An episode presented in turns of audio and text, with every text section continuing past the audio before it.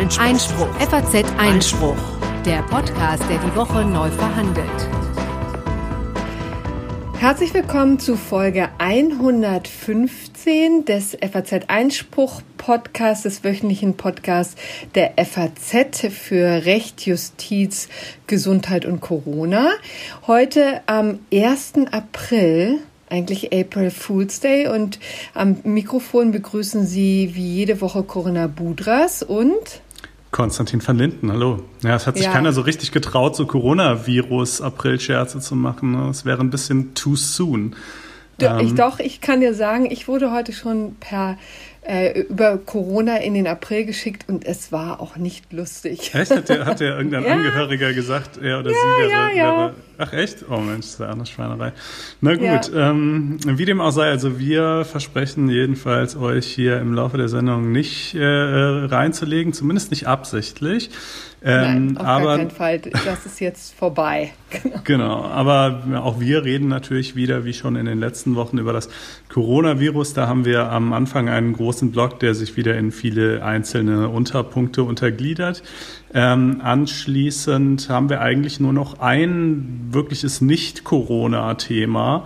Ähm, das hat es allerdings auch in sich. Äh, der Europäische Gerichtshof nämlich, der zum sogenannten Widerrufsjoker entschieden hat. Eine Entscheidung, die äh, sicherlich auch für alle Examenskandidaten interessant sein dürfte, aber auch sonst für viele Menschen, die vielleicht sich von irgendwelchen Kreditverträgen lösen möchten. Und, ja, in diesen äh, Zeiten kann das ja ganz besonders relevant werden. Ne? Stimmt, genau. Vielleicht. Jetzt das ist nochmal eine besonders aktuelle Note. Ja, und am Schluss natürlich, wie stets das gerechte Urteil. Ähm, aber gut, tauchen wir also ein in äh, unseren Corona-Blog und äh, da muss ich äh, leider gleich zu Anfang äh, zu meiner Schande eine kleine Korrektur voranstellen. Und zwar bezüglich dessen, was ich in der letzten Folge zur Reform des Infektionsschutzgesetzes gesagt habe. Ähm, da meine Notizen und, äh, und meine Kommentierungen bezogen sich noch auf einen leider inzwischen schon wieder überholten Stand von eben einem Entwurf, der quasi ein paar Tage vorher noch aktuell war, äh, aber bis zur tatsächlichen Verabschiedung hatte sich dann doch wieder einiges geändert und das war mir entgangen. Ähm, insofern äh, stelle ich also klar, diese Zwangsverpflichtung von Ärzten und Medizinstudenten ist jetzt doch nicht mehr vorgesehen. Ähm, und die Feststellung der epidemiologischen Lage nationaler Tragweite, also quasi die Feststellung des Zustandes, der dann all diese Kompetenzen aus dem reformierten Infektionsschutzgesetz aktiviert, die erfolgt durch den Bundestag und nicht etwa durch die Bundesregierung. Das war auch in dem Entwurf eben noch anders gewesen. Äh, und schließlich kann die Bundesregierung jetzt auch doch keine Weisungen an die Länder erteilen, sondern nur Empfehlungen. Also insofern äh, bleibt auch der Föderalismus äh, ziemlich intakt oder eigentlich re relativ unberührt davon. Ähm, so ja, aber so ist das leider in der Tat manchmal hier. Überschlagen sich ja die Ereignisse. Es wird ja auch wahnsinnig schnell in Gesetzesform gegossen, manchmal auch so schnell, dass vielleicht auch der Gesetzgeber selber nicht hinterherkommt. Da kommen wir gleich dazu, wenn es um Mietrückständen geht. Aber das ist eben einfach in diesen Zeiten nun mal so. Ja, es gibt da übrigens ein, wie ich finde, sehr verdienstvolles Projekt, was vielleicht ein bisschen dabei helfen kann, die Übersicht äh, zu behalten über all die ähm, Gesetze und auch Verordnungen, äh, die jetzt erlassen werden und auch die Urteile, die ergehen, die eben irgendwie im weiteren Sinne mit dem Thema Corona zusammenhängen. Äh, und zwar die Webseite lexcorona.de ähm, initiiert von dem IT-Rechtsanwalt Stefan Schmidt, auch ein äh, alter Bekannter auf Twitter. Ähm, und äh, der Markus Jung, der Kollege Markus Jung, hat sich mal mit ihm darüber unterhalten, äh, was das soll und was es damit auf sich hat. Den Text gibt es in der FAZ und der steht in den Show Notes. Also das vielleicht nur so als Hinweis für euch, ähm, ist vielleicht eine ganz hilfreiche Ressource lexcorona.de. Ähm, und äh, wenn ich dann jetzt aber gerade schon beim Infektionsschutzgesetz bin, das sollte man vielleicht dann auch noch erwähnen, was denn stattdessen drin steht. Also es gab, obwohl alle Sachen, die ich gerade gesagt habe, die, die ja jetzt eben doch nicht Teil der Reform geworden sind, also das sind ja alles Punkte, in denen es gewissermaßen entschärft wurde, in denen die Regierung weniger Kompetenzen bekommen hat, als ich noch dachte und es im Entwurf noch vorgesehen war. Ähm, trotzdem äh, gab es ähm, auch teilweise recht deutliche Kritik äh, an dieser Reform, so wie sie jetzt tatsächlich stattgefunden hat, bis hin äh, zu der Bezeichnung als Ermächtigungsgesetz. Äh, das finde ich nun zwar maßlos übertrieben, diesen historischen Vergleich, ähm, aber der Grund äh, oder Anlass dieser Kritik ist, dass es halt gleichwohl relativ weitgehende Verordnungsermächtigung enthalten ist an die Regierung. Ne? Verordnungen, die Jurastudenten und Juristen unter euch kennen das, für die anderen muss man es vielleicht mal kurz sagen. Eine Verordnung sieht ein bisschen so aus wie ein Gesetz, ist aber keins. Ja? Also das ist quasi, da stellt die Verwaltung, ähm, also die Exekutive, eine Reihe von Regeln auf, die können auch in Paragraphen gegliedert sein oder nummeriert sein oder sonst wie.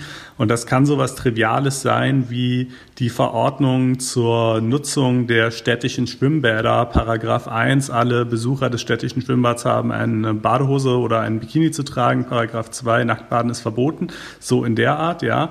Es kann aber eben natürlich auch eine Verordnung ähm, zur Sonderzulassung von Impfstoffen gegen das Coronavirus sein. Paragraph 1, die übliche üblichen ähm, Sicherungsmechanismen, die für die Zulassung von Impfstoffen gelten, werden außer Kraft gesetzt. Ja. Und also diese, Ver äh, die, diese Verordnungsermächtigung, äh, die, die geht halt tatsächlich recht weit. Normalerweise ist die Idee bei Verordnungen eher, dass die, ähm, dass man quasi ja, bestehende Gesetze so ein bisschen konkretisiert, so wie eine, diese, dieses Beispiel der Badeordnung, was ich gebracht habe, dass ähm, das sozusagen, das gibt halt einfach dann in dem Fall dem, dem Bürgermeister oder wer auch immer sich da um die Schwimmbäder kümmert, einfach so einen Gestaltungsraum im Rahmen der geltenden Gesetze. Und hier ist das halt anders. Die Verordnungen, die nach dem reformierten Infektionsschutzgesetz erlassen werden, die können eben durchaus auch Teile anderer parlamentarischer Gesetze, wie zum Beispiel dem Betäubungsmittelgesetz äh, und, und verschiedenen anderen äh, Gesetzen aus diesem medizinischen Bereich außer Kraft setzen. Das ist schon natürlich irgendwie beachtlich. Ähm, ich finde es trotzdem angesichts dessen, womit wir es hier zu tun haben, ähm, eigentlich irgendwie nachvollziehbar. Wir haben mal diverse Beiträge, die diese Diskussion noch deutlich vertiefen, äh, in die Shownotes gepackt. Ähm, aber das wollte ich, wenn wir jetzt schon über das Infektionsschutzgesetz nochmal reden, hier auch kurz äh, erwähnt haben, diesen hm. Streit. Wird wahrscheinlich wichtig zu sehen, wie sich das dann entwickelt und wie es genutzt wird, ne? Hm, Konkret. Ja, ja, ja, auf jeden Fall. Gut. Okay, wollen wir denn dann jetzt noch zu den einzelnen Maßnahmen, teilweise überschießende, teilweise sinnlose Verbote kommen, die jetzt in diesem ganzen Maßnahmenpaket der letzten Wochen äh, versteckt waren? Ja, ich finde schon. Also ähm, wir äußern uns hier ja eigentlich überwiegend verständnisvoll, aber äh, ich finde es schon auch wichtig, immer ähm, zumindest einen wachen Blick dafür zu behalten, äh, ja. äh, was da gerade alles passiert und auch, äh, auch einzelne Dinge kritisch zu hinterfragen. Und es gibt sicherlich einzelne ähm, äh, Vorgaben, äh, die einfach äh, entweder sinnlos sind oder zu tief in Grundrechte eingreifen. Also beispielsweise in Berlin habe ich jetzt gelesen, gibt es offenbar in der Öffentlichkeit auch ein sogenanntes Verweilverbot. Also man darf zwar noch spazieren mhm. gehen, aber man darf sich zum Beispiel nicht auf eine Parkbank setzen und ein Buch lesen. Äh, wo natürlich sofort jeder denkende Mensch sich fragt, wo ist denn da das Problem, wenn ich da zumindest alleine sitze? Andernfalls wäre es ja sowieso schon wieder ein Verstoß gegen das Kontaktverbot. Äh, warum sollte ich das nicht dürfen? Und ja, darauf gibt es halt auch einfach keine befriedigende Antwort. Ähm, also das finde ich ist halt so ein klares Beispiel von etwas, was einfach zu weit geht. Ähm, oder Wird denn das denn tatsächlich überprüft? Also in der Tat hat man das ja auf Twitter jetzt ja häufiger gehört, ne, dass dann auch Verwunderung darüber geäußert wird, dass tatsächlich Polizisten das auch durchsetzen, dass tatsächlich dann die einzelne Person auf der Parkbank dann angesprochen wird von Polizisten und gebeten wird, doch weiterzugehen. Ähm, gibt es denn da, äh, was ja auch tatsächlich als äh, übergriffig empfunden werden kann, gibt es denn da auch schon ähm, ja, Dinge, also Bemühungen, das aus dem Weg zu räumen? Wird das angegriffen? Weißt du das zu Ich weiß nicht, also ich meine, das sind natürlich, es ist natürlich alles nur anekdotische Evidenz. Ne? Das ist jetzt, kann man ja zum jetzigen Zeitpunkt nicht irgendwie überblicken oder statistisch erheben oder so. Äh, man hofft natürlich immer auf Polizisten, die da mit Augenmaß vorgehen. Das betrifft ja auch, also vieles ist ja auch irgendwie, sage ich mal, stark auslegungsbedürftig und und so, man hofft natürlich auf Polizisten, die irgendwie äh, verantwortungsvoll Gebrauch machen von diesen ganzen neuen Kompetenzen. Aber ähm, das ist zumindest nicht immer der Fall. Und ähm, auch zum Beispiel in Berlin hat erst die Polizei darüber informiert. Ich bin mir gar nicht ganz sicher, ob das einfach nur die Rechtsauffassung der Polizei ist oder ob es jetzt tatsächlich auch Teil einer dortigen Verordnung, da haben wir es schon wieder, ist, ähm, äh, dass man immer seinen Perso dabei haben müsse. Das ist ja so ein, so ein verbreiteter Rechtsirrtum, ja. dass man das müsste. Das muss man ja eigentlich keineswegs. Ähm, äh, und auch da würde ich jetzt erstmal sagen, ich sehe nicht, Aber wie das, das ist tatsächlich in der Verordnung äh, in Berlin tatsächlich so festgelegt. Ah, okay, ja, dann tatsächlich okay. ähm, des Nächtens heute äh, mir mal angeguckt. Also die, ähm, es ist eben äh, tatsächlich dringend äh, gewünscht, also oder angeordnet, dass man sich tatsächlich zu jedem Zeitpunkt ausweisen kann und vor allen Dingen mit dem Hinweis, dass äh, äh wo man wohnt. Ne? Also mhm. da, da muss im Grunde genommen bedeutet das ja im Umkehrschluss, wer jetzt keine Wohnung, keinen Wohnsitz in Berlin hat, der hat da nichts zu suchen. Ne? So verstehe ich das letztendlich. Ah, okay, das könnte noch die Überlegung sein. Ja, in Sachsen offenbar zum Beispiel ist es auch so, dass Spaziergänge nur noch im Umfeld des Wohnbereichs erlaubt sein sollen. Auch da, also da verstehe ich schon jeden, der sagt, hör mal, also Leute, ich kann jetzt noch nicht mal mehr alleine im Wald spazieren gehen. Irgendwie, ich kann noch nicht mal am Wochenende rausfahren, obwohl das offensichtlich niemand gefährdet. So, äh, äh also und äh, sowas ist natürlich vor allen Dingen deshalb auch schwierig, weil dann auch einfach die Akzeptanz auch für sinnvolle Einschränkungen schwindet. Ne? Wenn man, äh, wenn einem dann auch noch die ohnehin schon wenigen Dinge äh, sinnloserweise verboten werden, die man eigentlich gefahrlos weiterhin tun könnte.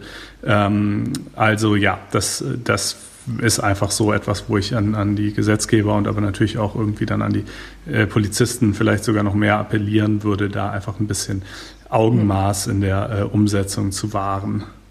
Ist in der Tat auch wirklich schwierig, ne, dass so ein Ziel zu formulieren und dann den Weg dahin tatsächlich so zu definieren, dass er für alle noch erträglich ist. Ne? Also ein Beispiel, mhm. was ich jetzt hier auch beitragen kann, ist ja im Grunde genommen die Idee, dass jetzt gerade zu den Osterferien, die ja nun bald anstehen, äh, ist jetzt die letzte Schulwoche, äh, dann geht's los mit den Osterferien, dass da nochmal der dringende Appell der Kanzlerin ja ähm, geäußert wurde, doch das Reisen zu unterlassen, sowohl im In- und Ausland. Ja, was man natürlich äh, so einerseits regeln kann, dass man den Hotels und Ferienwohnungen untersagt, Leute zu touristischen Zwecken zu beherbergen. Ne? Das ist eben auch vielerorts jetzt eingeführt. Also das geht eben nicht mehr.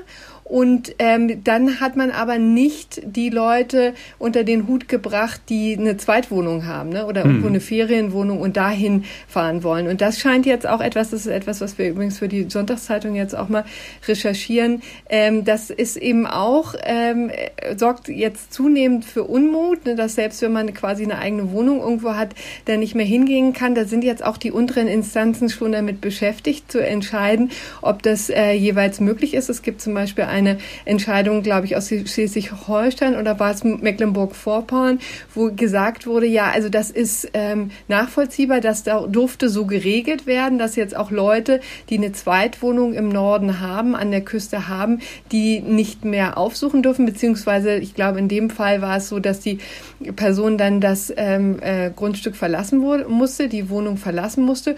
Und das ist natürlich aus der Überlegung heraus, wir wollen unsere ähm, Kapazitäten in den Krankenhäusern nicht für Leute aufwenden, die hier sowieso nicht die ganze Zeit sind, sondern nur sporadisch. Und wenn die jetzt hier krank werden, dann könnte unser Gesundheitssystem zerknallen. Ne? Wenn ich ja. das richtig gesehen habe, ist das Gericht da dem gefolgt. In Brandenburg gab es jetzt wieder eine andere ähm, äh, Entscheidung. Da war die Konstellation so, dass jemand äh, ein Haus, glaube ich, hatte so ein bisschen in, äh, im Berliner Speckgürtel. Ne? Also fernab der Großstadt, äh, wo er, wo sich der eine oder andere Berliner ja tatsächlich ein kleines Häuschen hat und da hat er sich zurückgezogen, um äh, dann zu arbeiten und ihm wurde eigentlich auch mitgeteilt, er müsse das verlassen und da hat das Gericht aber dann äh, mitgeteilt, er dürfe diese Zweitwohnung aufsuchen, er dürfe sich da aufhalten. Ne? Also das ist auch eine ganz schwierige Gemengelage. Ja, ich finde auch, ne, also ich meine,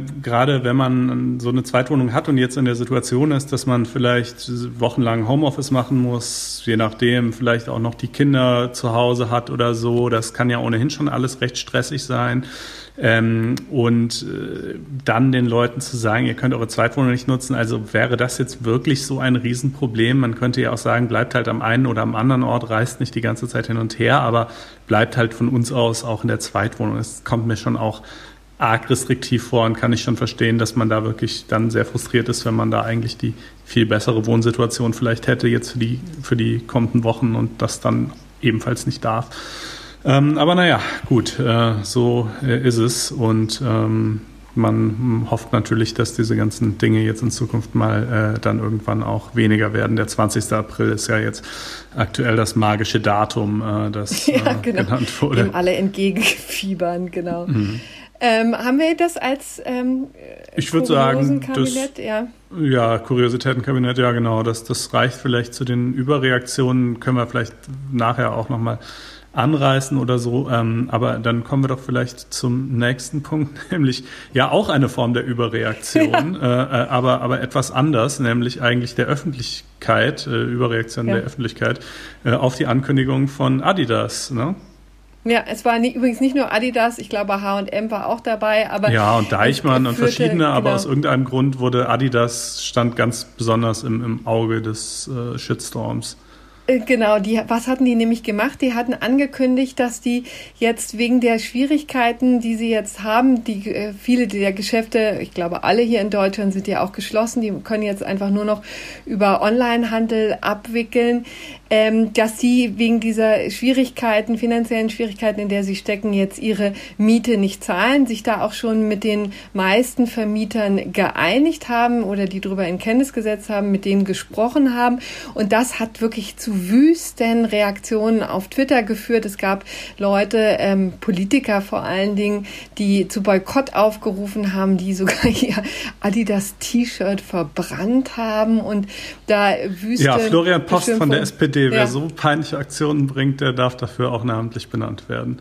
Ja, der hat genau. Äh, das tatsächlich in so eine Tonne geschmissen und angezündet. Ja. Also das, das muss man schon sagen. Also das ist auch dann echt in der Reaktion wirklich sehr gruselig. Und jetzt kann man vielleicht mal ein bisschen nüchterner nach ein paar Tagen äh, darüber sprechen und gucken, was es damit überhaupt auf sich hatte. Ich kann vielleicht auch bei dieser Gelegenheit dann nochmal auf FAZ verweisen. Wir hatten dann auch ein Interview mit dem Vorstandsvorsitzenden Kaspar Rohrstedt, das sich vielleicht auch lohnt, äh, wer das nochmal nachlesen möchte.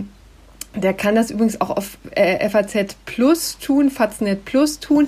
Da haben wir jetzt im Moment ein, also ein Riesenangebot, ne? nur, kostet nur ein Euro im Monat. Wer nicht FAZ Einspruch abonnieren möchte, kann dies auch tun. Das ist so Über günstig, Faznet das Plus. kann sich sogar Ruprecht Polenz leisten.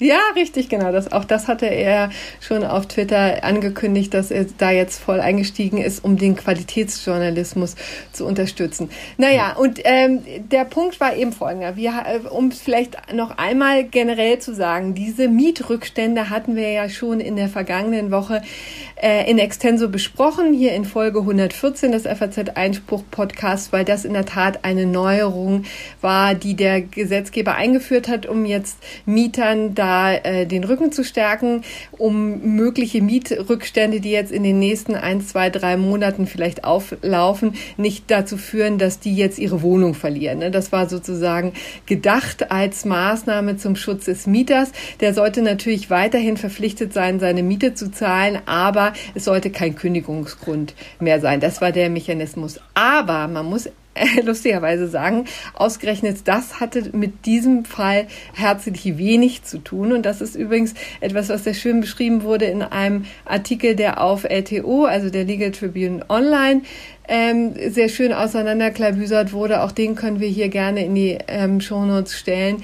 Ähm, der hat nämlich äh, ziemlich deutlich gemacht, dass das eigentlich gar keine große ähm, Sache ist, jedenfalls zumindest in der Rechtsprechung so vorgesehen, auch in vielerlei Hinsicht und vielerlei Konstellation auch schon durchgesetzt wurde. Da gibt es nämlich tatsächlich im Mietrecht ähm, äh, die Besonderheit, dass ein Umfeldmangel ähm, dazu führen kann, dass insbesondere gewerbliche Mieter ähm, die Miete mindern können beziehungsweise ähm, gar nicht zahlen müssen, nämlich wenn es sozusagen wegen des Umfeldes unmöglich ist, das Geschäft weiterzuführen. Also im Grunde genommen die Grundlage für die Geschäftsführung entfällt. Das ist der Gedanke dahinter. Und da gibt es eben äh, umfangreiche Beispiele dafür, die in der Rechtsprechung anerkannt sind, zum Beispiel Baumaßnahmen in Nebengebäude, ne, die zur Schließung zwingen, wenn da die, die äh, Baumaßnahmen so laut sind, so unangenehm, dass da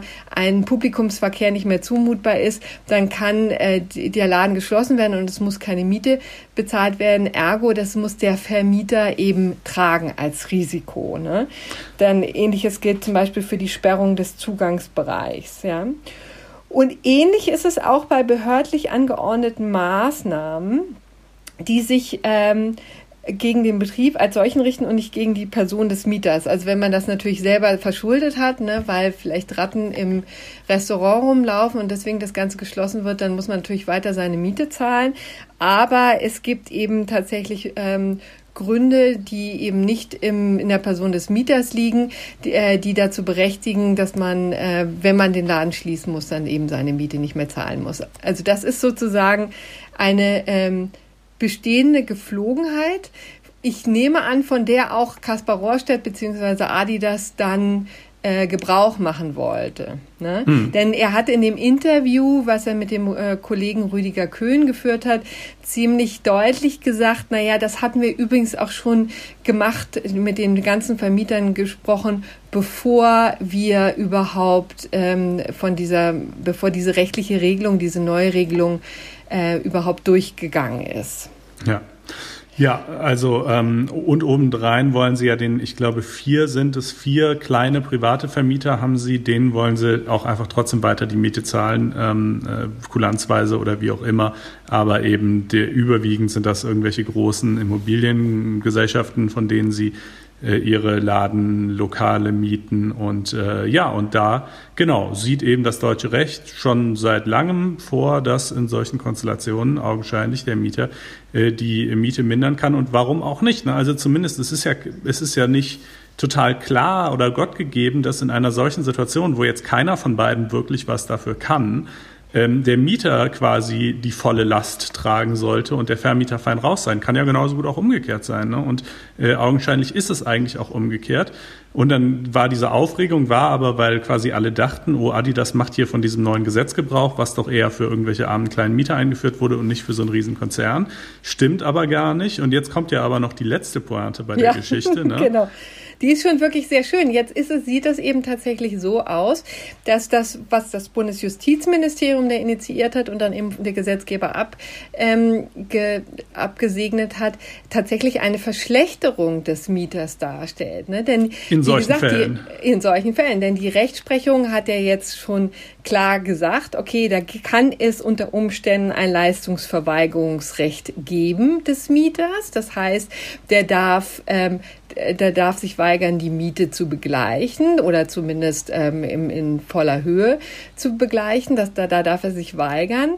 Aber ähm, die, ähm, die Neuregelung, ähm, das haben die offensichtlich schlicht nicht gesehen, denn die Neuregelung sieht ja nur vor, dass er Stunden darf. Ne? Also dass er jetzt sagen darf, okay, für die nächsten drei Monate nicht, aber ab Juli wird's dann wieder voll fällig. Wir hatten ja gesagt, das gilt ab 1. April bis zum 30. Juni, diese äh, Möglichkeit äh, oder die, diese Lockerung bei Mietrückständen. Danach ist die Miete aber wieder voll fällig und dann hat der Mieter zwei Jahre Zeit, die Mietrückstände tatsächlich voll zu begleichen. Ja, also hier geht man eben gerade in der Neuregelung nicht davon aus, dass es ein Leistungsverweigerungsrecht gibt, was die bisherige Rechtslage war, sondern ähm, dass es einfach nur die Möglichkeit gibt des Mieters, die ähm, Mietzahlungen zu stunden. Und das wäre natürlich in der Tat eine Verschlechterung für den Mieter. Und wir reden ja jetzt eben nicht nur von Adidas und H&M äh, und Deichmann. Das sind ja eben die großen Konzerne, wo man ja vielleicht wirklich mal diskutieren kann, ob das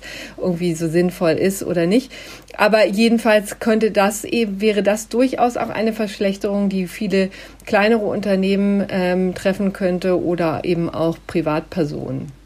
Ja, ähm, also ich finde, der äh, Professor Drigala arbeitet das auch in dem Text ganz schön raus. Es ist eigentlich, es sieht ganz klar so aus, als hätten die Verfasser dieser Reform einfach nicht an diese Möglichkeit gedacht, ja, weil es liest sich so, als täten sie den Mietern was Gutes, aber in den Fällen, ähm, wo die Mieter eben tatsächlich gar nicht leisten müssen, tun sie ihnen natürlich was Schlechtes, wenn sie dann schreiben, ihr, ihr müsst erst später leisten, dann aber schon.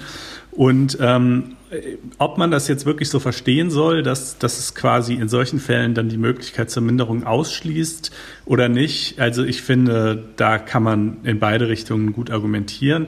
Und siehe da, zu diesem Thema, aber nicht nur auf Mietverhältnisse bezogen, aber natürlich auch, ähm, aber so eigentlich generell zu der Frage, wie sieht eine faire Lastenverteilung in zivilrechtlichen Konstellationen aus, wenn das Coronavirus irgendwie äh, da den, den Vertrag äh, undurchführbar gemacht hat oder sinnlos gemacht hat, äh, erscheint im Laufe des heutigen Tages auch noch ein weiterer Gastbeitrag äh, von zwei Zivilrechtsprofessoren. Und wo erscheint der wohl? Auf FAZ Einspruch, unserem Online-Magazin. Genau. Juristen und juristisch Interessierte das ihr abonnieren könnt unter faz.net-einspruch testen. Und ähm, ja, das würde uns natürlich sehr freuen. Das unterstützt auch diesen Podcast ungemein und äh, das ist doch auch tatsächlich mal eine richtig schöne zivilrechtliche Problematik hier.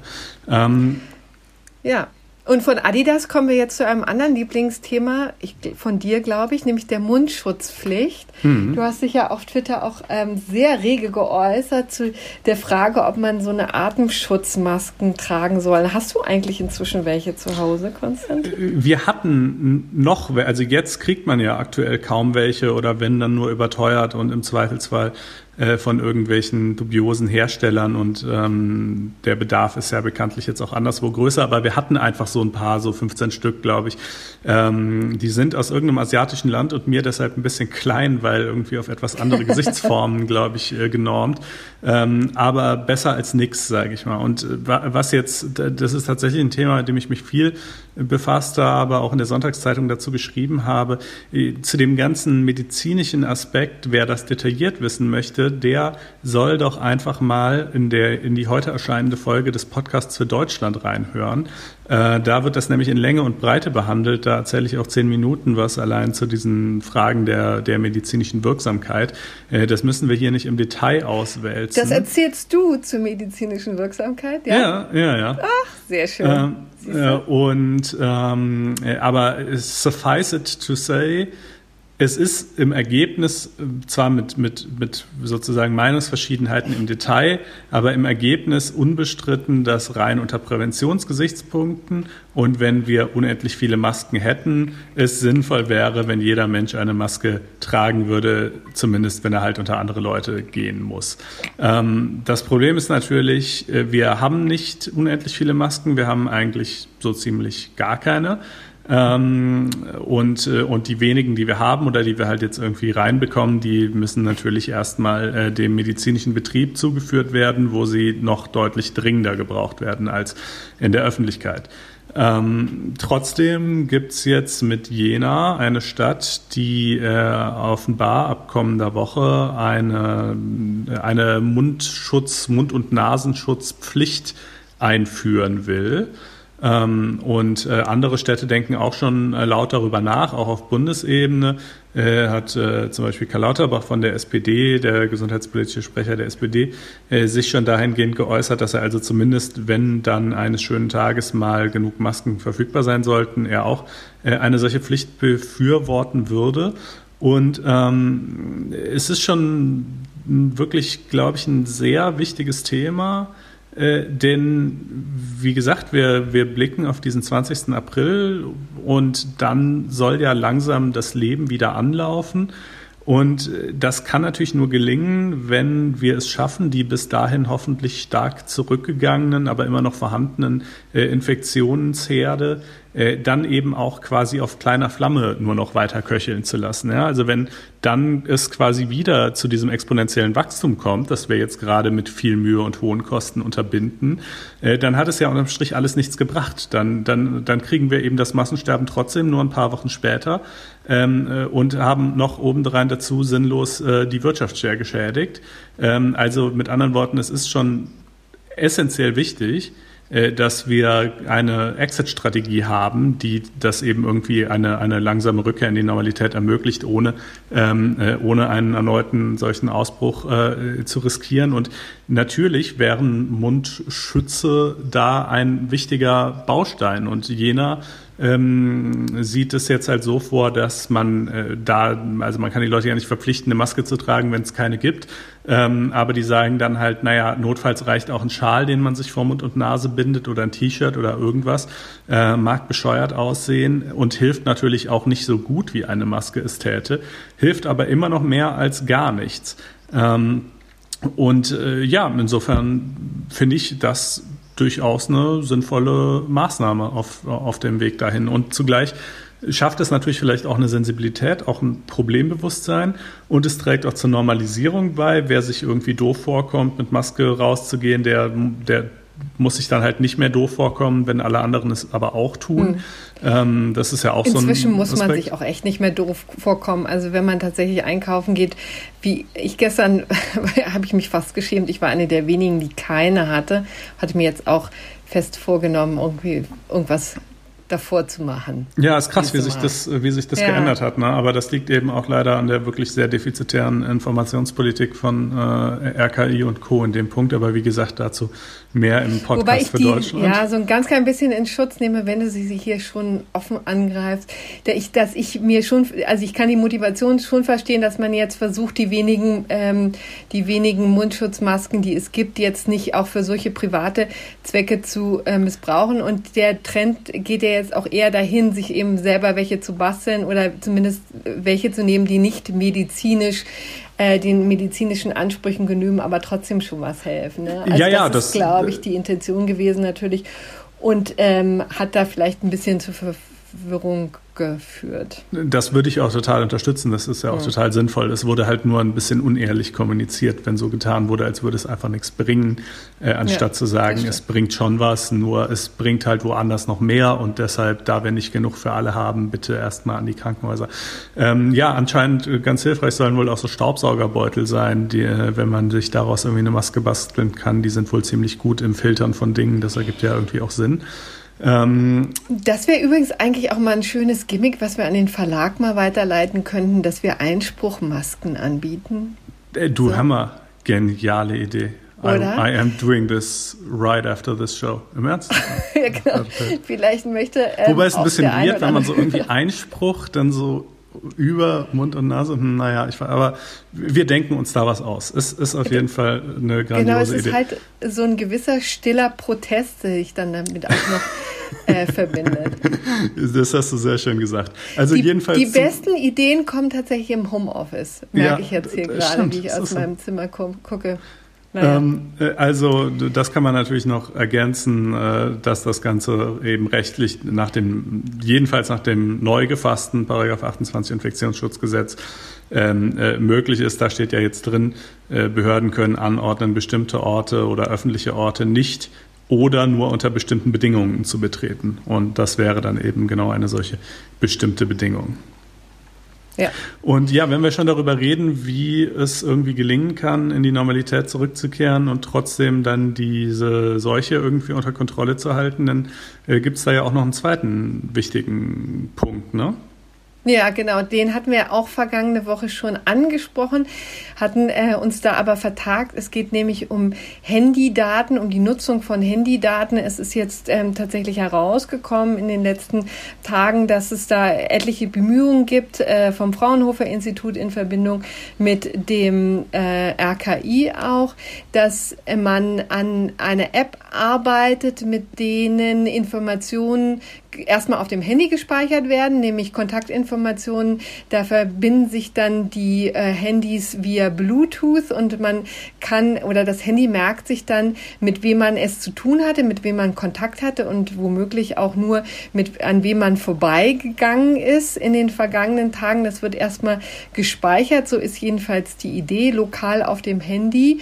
Und dann kann man im Fall eines Falles, also wenn man tatsächlich äh, Krankheitssymptome hat und auch für, also als positiv getestet wird, kann man diese Information schöpfen und dann so nutzbar machen, dass die, dass die Personen, die tatsächlich dann registriert sind auf diesem Handy als Kontaktpersonen in der Vergangenheit, dann informiert werden sollen. Hm. Das ist der Mechanismus, an dem jetzt gerade gearbeitet wird. Ne? Die App gibt es noch nicht, aber man ist froher Dinge, dass das bald kommt. Ne? Mhm. Und dann verbindet, ver, ver, verbinden sich da große Hoffnungen mit, dass man ein ähnlich lückenloses Netz an Kontakten ähm, hat, wie es in Südkorea der Fall war, wo man relativ dezidiert nachvollziehen konnte, wer mit wem wann warum Kontakt hatte und ähm, dann ja so weit soll es ja gerade nicht gehen. Das ist das sind ja, ja. gerade die Sorgen. Genau richtig. Äh, da kommen wir gleich zu aber im Grunde genommen Südkorea ist natürlich immer das große Beispiel gewesen als ähm, als ein Land das das ja relativ gut unter Kontrolle bekommen hat. So und jetzt ähm, scheint es tatsächlich auch Möglichkeiten äh, zu geben das auch noch datenschutzkonform zu machen. Jedenfalls gibt es da große Hoffnungen die sich damit äh, verbinden.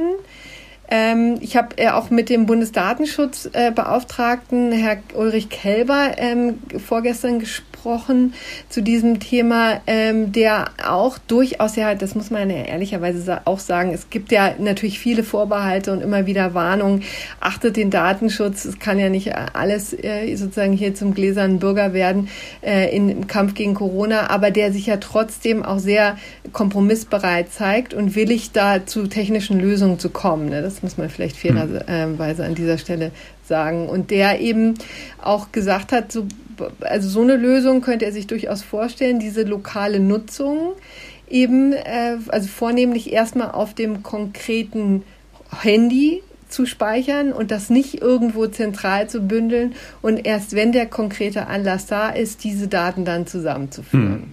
Ja, also, ne, um das nochmal abzugrenzen, ganz kurz, ne, das hat jetzt mit dieser Funkzellenabfrage überhaupt nichts zu tun. Das hatten wir ja in der letzten Folge gesagt. Die ist total ungeeignet, weil viel zu ungenau. Es geht auch nicht um GPS-Daten, also um das, was euer Handy benutzt, um sich äh, in Google Maps oder ähnlichen Navigationssystemen zurechtzufinden. Ähm, das heißt, es geht auch nicht darum, dass euer absoluter Standort gespeichert würde. Also man wüsste gar nicht, ähm, ob du gerade in Berlin warst oder in Frankfurt oder in Köln, aber man wüsste nur, mhm. du warst ähm, für eine bestimmte Zeit und das würde die App würde dann vermutlich so gestaltet, dass es erst äh, gespeichert wird, wenn man sich, sagen wir mal, ein paar Minuten in der Nähe von jemand anderem aufgehalten hat. Also, dass man jetzt ein reines Aneinander vorbeigehen würde vermutlich nicht gespeichert werden, weil da auch die Wahrscheinlichkeit einer Ansteckung dann relativ gering zumindest ist. Aber das könnte man natürlich alles so oder so ausgestalten. Naja, also jedenfalls wird einfach dann eben gespeichert, dass man in der Nähe von jemand anderem war. Und da wird natürlich dann auch nicht gespeichert, oh, ich war in der Nähe von Corinna Budras, sondern da wird gespeichert, ich war in der Nähe von der anonymisierten ID X27 153, ja, irgendwie mhm. so. Äh, und, und wenn dann der, der Handybesitzer mit dieser ID irgendwann zum Arzt geht und diagnostiziert wird, dass er das hat, dann, dann trägt er das in seiner App ein und die App sendet diese Nachricht an einen zentralen Server und der Server schickt es dann halt an alle anderen Handys, die äh, in den letzten Tagen da in der Nähe waren und dann denken die sich, oh Mensch, jetzt äh, müssen wir aber auch mal zum Test. So äh, ist zumindest die Idee ähm, dabei. Das Ganze wäre dann halt recht datensparsam ähm, und zugleich wirksam, so zumindest die Hoffnung. Man muss da, glaube ich, an verschiedenen Stellen Salz in die Suppe gießen. Äh, das eine ist, dass, ähm, obwohl das ja zwar in Südkorea ähm, immer so hervorgehoben wird, es nicht wirklich erforscht ist, wie viel das jetzt eigentlich zum Gesamterfolg in der Pandemiebekämpfung beigetragen hat. Da muss man natürlich auch wiederum sagen, es ist natürlich auch fast unmöglich, einen einzelnen Faktor äh, isoliert zu betrachten und rauszurechnen und am Ende zu sagen, ja, das Handy-Tracking, das hat jetzt so und so viel Prozent unseres Gesamterfolges ausgemacht. Weißt du, das ist halt eine Gleichung mit so vielen Variablen äh, das, und, und es lässt sich auch kaum in, irgendwie in Laborbedingungen nachspielen oder simulieren. Also deshalb würde ich sagen, äh, der, der, der mangelnde Beweis der Wirksamkeit ist, ist in diesem Fall sicherlich kein Beweis der Unwirksamkeit, ähm, aber eben auch kein Beweis der Wirksamkeit. Ähm, mhm. Also das, das muss man sicherlich mal irgendwie mm, im Hinterkopf haben. Ja, da wird Südkorea wahrscheinlich auch wirklich sehr verklärt ne, in diesem Zusammenhang. Ja, vielleicht, vielleicht, vielleicht ist es einfach schwer zu sagen, glaube ich so. Und ähm, naja, also das ist das eine. Und äh, dann, aber wenn wir jetzt mal also davon ausgehen, dass es schon eine gewisse Wirksamkeit haben kann und intuitiv wirkt es ja plausibel. Also ich meine, warum nicht? So, wenn, wenn ich darüber informiert werde, dass keine Ahnung, ich habe gestern mit irgendjemand äh, mich getroffen, vielleicht auch hätte ich das auch gar nicht sollen oder gar nicht dürfen, aber ich habe es halt irgendwie trotzdem gemacht und oder vorgestern und der hat jetzt eingetragen, dass er irgendwie Corona hat und also sozusagen es wäre ja schon naheliegend eigentlich, dass das irgendwie eine hilfreiche Information sein könnte. So ja. ähm, äh, jetzt ist natürlich das Problem ähm, das muss halt über eine App erfolgen, auch, also es ist zwangs auch aus technischen Gründen einfach nicht anders möglich. Ähm, die App kann nicht irgendwie fern installiert werden auf den Handys aller Bürger. Das, selbst wenn man das wollte, könnte man das einfach nicht. Ähm, das heißt, die Leute müssten sie im Prinzip freiwillig installieren. Ähm, so ist es zumindest jetzt auch ausdrücklich vorgesehen, dass das Ganze auch tatsächlich freiwillig sein soll. Äh, da, da nützt es natürlich nur was, wenn alle oder zumindest ziemlich viele auch tatsächlich mitmachen. Ähm, es gibt eine Umfrage, die wohl so ganz relativ optimistisch stimmt, im Sinne von äh, 70 Prozent der Befragten haben angegeben, ähm, dass sie sich das vorstellen könnten. Äh, allerdings, naja, wenn 70 Prozent sagen, ja, wir machen irgendwas, was auch sozial erwünscht ist, dann machen es aber am Ende in der Regel doch eher nur so 50 oder noch weniger ähm, äh, erfahrungsgemäß. Ja, es ist immer leichter zu sagen, dass man was tun wird, als es dann tatsächlich zu tun. Und schöner wäre ja, wenn es alle täten. Ne? Und ähm, natürlich ist. Wobei, glaube ich, auch nur 70 oder 80 Prozent überhaupt ein Smartphone haben. Ne? Damit ja, also ich meine natürlich, also mhm. von denen, die eins, die eins mhm. haben. Ne? Ähm, und äh, da ist natürlich, da stellen sich dann natürlich auch wieder praktische Fragen, wie will man das kontrollieren?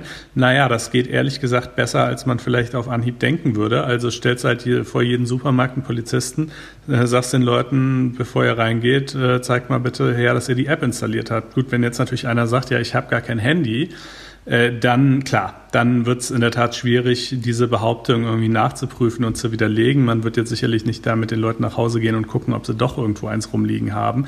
Aber äh, da muss man dann vielleicht auch das, das Perfekte nicht zum Feind des Guten machen. Also äh, ich glaube, es wäre schon relativ weitgehend möglich, das zu kontrollieren. In China beispielsweise geschieht es ja auch. Ähm, und die Leute gehen halt. Schön, dass du in diesem äh, Zusammenhang auf China verweist. Ja, naja, man, ich meine, wir tun halt momentan viele Dinge, die wir uns irgendwie vor ein paar Wochen nur ja, in China hätten vorstellen können. Mhm. Äh, und, ähm, äh, und ich finde es halt einfach so erstaunlich, und jetzt komme ich natürlich langsam in den Modus, ähm, äh, dass die Justizministerin und auch etliche andere Politiker dazu befragt, also ganz klar sagen, nein, das ist hier nur freiwillig und wird nur freiwillig bleiben ähm, aufgrund der Tiefe des Eingriffs. Das ist ja sozusagen, also dieses Verfahren, was ja schon, wie, wie wir gerade festgestellt haben, so ausgestaltet ist, dass der Staat sowieso schon fast nichts erfährt. Er erfährt nicht deinen absoluten Standort, er erfährt auch nicht deinen, deinen Namen oder deine Telefonnummer, sondern er verwaltet überhaupt schon nur diesen Server, der dann quasi diesen Austausch mit anderen Menschen ermöglicht. Aber selbst diese äh, sozusagen niederschwellige Geschichte ähm, äh, ist immer noch so eingriffsintensiv, dass das auf keinen Fall verpflichtend sein kann. Äh, wo ich halt denke, okay, aber, aber es kann aber verpflichtend sein, dass wir alle in unseren Wohnungen hocken müssen und unseren Geschäften nicht mehr nachgehen dürfen und keine Versammlungsfreiheit mehr haben und äh, für viele Leute mit einem faktischen Berufsverbot belegt sind und äh, in den wirtschaftlichen Ruin getrieben werden. So, das ist, das ist, das ist weniger eingriffsintensiv als eine App auf dem Handy. Seriously? Ist das wirklich der Stellenwert, den wir dem Datenschutz beimessen? Naja, man muss ja, nee, man muss ja, echt gesagt, das glaube ich gar nicht, dass das letztendlich der Punkt ist. Es geht tatsächlich hier nicht ohne Freiwilligkeit Möglichkeit, denn wenn du es nicht freiwillig machst, dann lassen einfach die Leute ihre Handys zu Hause. Punkt. Also dann, aber das machen halt viele nicht. Ne? Das ist ja gerade die Erfahrung, die man auch bei Facebook und Google und so oft sieht. Die Leute beschweren sich zwar, dass sie getrackt werden, aber wenn es halt keine Alternative gibt, dann, dann werden sie halt doch getrackt. Und also ich, klar, man kann natürlich sein Handy zu Hause lassen, ist ja. sicherlich möglich, aber äh, ich bin mir nicht so sicher, ob so viele das wirklich täten. Ich finde auch tatsächlich, naja, also das ist jetzt sozusagen reine anekdotische Evidenz, also dass man sowas dann immer wieder hört, beziehungsweise, also da, da, das kann ich natürlich auch nicht ähm, zufriedenstellend nachweisen, aber ich muss eben sagen, dass natürlich die bessere Variante die ist, dass man einfach äh, darauf baut, dass die Leute die Logik dieses oder den Charme dieses, äh, dieses Mechanismus begreifen ja, und deswegen des, so mitmachen, weil es wird wirklich mannigfaltige, wenn du, wenn du dich aus, wenn du das das Gefühl hast, es wird dir aufgezwungen, dann findest du mannigfaltige Möglichkeiten, das äh, abzuwenden und sei es nur aus Trotz. Also ich kann schon mhm. ein bisschen, natürlich verstehe ich deine Argumentation schon auch, dass es natürlich wir jetzt schon in dem Bereich sind, wo es ganz massive Freiheitseinschränkungen gibt, die auch jetzt mehr oder äh, weniger gelassen hingenommen werden. Aber ich kann schon das Argument von Herrn Kälber verstehen, dass er zumindest mal wissen möchte, dass die Leute es versuchen, anderweitig und freiwillig zu machen. Ne? Hm. So, also das ja. muss man auch erstmal versuchen, bevor man dann sagen kann, das funktioniert nicht und ähm, jetzt brauchen wir den Zwang. Ja, das fände ich halt auch, das finde ich natürlich auch. Ich meine, ich bin ja ein äh, liberal denkender Mensch und möchte natürlich sowieso alles immer lieber ohne Zwang haben und nur, wenn es sein muss, mit. Nur momentan muss es ja halt leider in vielen Punkten sein. Aber in der Tat, hier könnte es ja einen guten Kompromiss geben, wenn jetzt diese App hoffentlich vielleicht schon sehr bald ähm, fertig sein sollte sagen wir mal, was weiß ich, die wäre morgen schon fertig und verfügbar, dann könnte die schon also zum Download angeboten werden und äh, es könnte eine große Awareness-Kampagne geben. Die Bundeskanzlerin hält nochmal eine Rede ans Volk und, äh, und so weiter und die Regierung kommuniziert das halt überall und dann wartet man halt mal zehn Tage ab oder zwölf und guckt halt, ähm, äh, wie viele Leute es runtergeladen haben. Und dann hat man ja einen mhm. ganz guten Eindruck. Und wenn man dann feststellt, nee Mensch, ähm, haben aber noch nicht mal 30 Prozent äh, runtergeladen, äh, dann äh, muss man halt eben eventuell doch sagen, okay Leute, ähm, wenn ihr jetzt noch in den Supermarkt wollt, dann nur noch mit dieser App auf dem Handy. Aber, aber natürlich wäre es auch meine Hoffnung, dass es ohne geht. Also ich, ich bin ja kein Freund von staatlichem Zwang. Also ja, so, so ist es nicht. Ähm, ja. Aber ja, ne, genau. Aber jeden, also trotzdem, ich, ich finde halt einfach hier so, es ist halt ein Missverhältnis einfach zwischen den Maßnahmen, den Einschränkungen, die wir derzeit schon hinnehmen und dann, wie dann hier postuliert wird, das sei jetzt aber irgendwie der ultimative mhm. Schritt, wo ich finde, also ganz ehrlich, vieles, was gerade passiert, ist viel schlimmer, als das wäre. Ähm, aber naja, gut, also man, man wird mal sehen, wie gesagt, man weiß auch nicht, wie viel es bringt, aber, aber es ist einfach absolut entscheidend. Ich kann das nicht deutlich genug machen, dass das klappt am 20. April und dann in den Wochen nach dem 20. Ja. April. Es wäre bitte, einfach katastrophal, bitte, bitte, äh, wenn, äh, wenn, wenn diese Bausteine, die wir hier gerade irgendwie arrangieren, nicht funktionieren äh, und, äh, und wir wieder ein exponentielles Wachstum hätten, dann hätte das überhaupt nichts gebracht. Äh, werden sie mhm. einfach nur verschoben und dabei sogar noch mehr Schaden genommen, als wenn wir uns diese ganze Lockdown von vornherein gespart hätten. Also äh, und, und ich weiß auch nicht, ob wir so viele Versuche, also so viele Anläufe haben werden in dieser Sache. Also es wäre wirklich wichtig, wichtig, dass das funktioniert. Und äh, deshalb, ähm, ja, würde ich, bin ich da halt der Meinung, notfalls kann man da eben auch dann manches von den Leuten verlangen. Momentan mhm. verlangt man ja noch viel mehr. Ähm, ja. Ja, dann kommen wir jetzt noch zu ähm, etwas ähm, Anekdotischem, also Einzelschicksale, die wir in Zeiten von Corona nicht ähm, vernachlässigen wollen. Da geht es um die Abiturienten, die hier in Hessen tatsächlich jetzt ihre mündliche Abiturprüfung ableisten müssen. Ich glaube, mhm. mündlich oder schriftlich, man kommt ja komplett durcheinander. Fakt ist jedenfalls, es geht jetzt kurz um ein Gerichtsurteil, das ich mal vorstellen wollte, dass nämlich das Verwaltungsgericht Wiesbaden jetzt gerade äh, erlassen hat, eine Entscheidung, wo es darum geht, dass eine Schülerin sich wehren wollte gegen diese Abi-Prüfung. Kann man ja auch verstehen, ja, dass sie natürlich um die Gesundheit bangte und ähm, da dies, äh, die Abitur Prüfung lieber jetzt nicht durchführen lassen äh, möchte. Da gibt es ja in der Tat auch unterschiedliche Ansätze in den Bundesländern. So, aber das äh, Verwaltungsgericht Wiesbaden hat sie abtropfen lassen, hat gesagt, das ist in Ordnung, äh, dass jetzt die Abiturprüfungen laufen. Ähm, es ihr fehle schlicht und ergreifend die Antragsbefugnis dafür, die Aussetzung des Abiturs für alle Schülerinnen und Schüler in Hessen zu beantragen. Das sei ähm, eben ihr nicht möglich.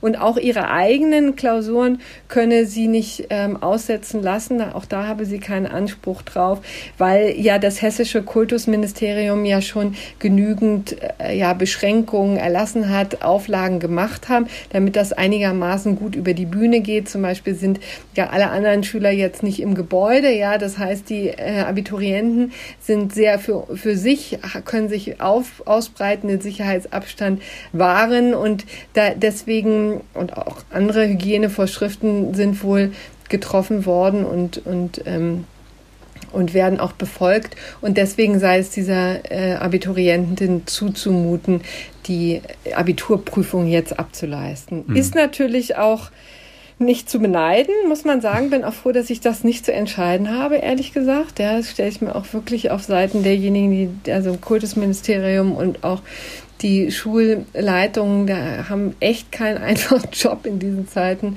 Aber das wollten wir hier mal nachtragen. Ja, zugleich Wir kommt es teilweise zu, zu Verschiebungen bei den Examensprüfungen. Das hat die Kollegin Heike Schmoll aufgeschrieben im Medizin- und wohl auch im Jura-Examen. Packen wir mal in die Show Notes. Ähm, das könnte ja auch den einen oder die andere von euch äh, betreffen. Ähm, aber ja, du, äh, genau, dann haben wir vielleicht, wenn es mhm. jetzt schon so um Dinge geht, die einen äh, vielleicht akut äh, im eigenen Leben irgendwie betreffen und äh, äh, so, ein, so ein bisschen News-to-Use-Wert haben, äh, habe ich mich nochmal unterhalten mit dem Geschäftsführer von Flightride, diesem Fluggastrechte-Portal ähm, weil ich es ein bisschen genauer wissen wollte, wie das denn jetzt eigentlich aussieht für Leute, die äh, eben eine Flugreise gebucht hatten, äh, in den äh, aktuell oder in den kommenden Wochen oder so. Äh, was die Fluggesellschaften ja machen in der Regel ist, dass sie sagen, man kann kostenlos umbuchen, irgendwann, was weiß ich, Ende des Jahres oder nächstes Jahr, wenn man halt fliegen will, oder man kann sich auch so einen Voucher ausstellen lassen über den Wert des Fluges. Ähm, äh, aber was sie in aller Regel nicht anbieten, ist, ähm, dass sie einem einfach den, den Preis des Fluges, den man ja vielleicht schon per Vorkasse gezahlt hat, möglicherweise äh, zurückerstatten. Und äh, warum machen sie das nicht? Naja, natürlich, weil sie wahnsinnig klamm sind und weil es für sie günstiger ist, äh, dieses Geld jetzt erstmal behalten zu können und dann halt später irgendwann in, in einen anderen Flug umzumünzen, als äh, das alles zurückzahlen zu müssen. Das sind ja mit, mit diesen Einnahmen wurde ja schon kalkuliert und die werden ja auch teilweise im Vorhinein schon wieder ausgegeben und so weiter. Also ist ja klar, dass es natürlich für die, für die Flugbranche eine katastrophale Situation ist. Ähm, trotzdem, rechtlich müssten sie das eigentlich, beziehungsweise richtigerweise muss man sagen, sie müssen es ab dem Zeitpunkt, wo sie einen Flug wirklich absagen. Also wenn, wenn ihr jetzt, keine Ahnung, am Wochenende einen Flug hättet und die Fluggesellschaft hat den tatsächlich abgesagt, dann muss sie euch auch die Möglichkeit anbieten, dass sie euch das Geld zurückzahlt. Ähm, wenn ihr einen Flug, sagen wir mal, im Mai habt, wo man jetzt zwar sich schon denken kann, dass der höchstwahrscheinlich auch abgesagt wird, aber er eigentlich noch nicht formell abgesagt ist, dann, ähm, äh, dann ist es zum der, also dann muss die Fluggesellschaft euch zum derzeitigen Zeitpunkt auch noch nicht anbieten, das Geld zurückzuzahlen, müsste sie dann aber eben sofern und sobald sie ihnen tatsächlich absagt. Äh, das ist zumindest die Theorie. In der Praxis kann es halt schwierig sein, wenn man eben möglicherweise äh, gezwungen ist, äh, die, naja, im schlimmsten Fall zu verklagen oder, oder halt denen jedenfalls mal irgendwie einen Brief zu schreiben oder so. Ähm, man kann natürlich auch durchaus beschließen und äh, das wäre vielleicht auch eine Überlegung wert, zu sagen, nee, komm, ich, ich buche halt um oder ich nehme den Voucher, ähm, aber ich lasse mir das Geld jetzt nicht zurückzahlen, äh, weil ich möchte vielleicht gerne in zwei Jahren auch noch mit der Fluggesellschaft fliegen können und äh, die gibt es vielleicht in zwei Jahren nicht mehr, wenn, wenn jetzt alle Leute ihr Geld zurückverlangen. Ähm, das muss natürlich am Ende jeder selber wissen.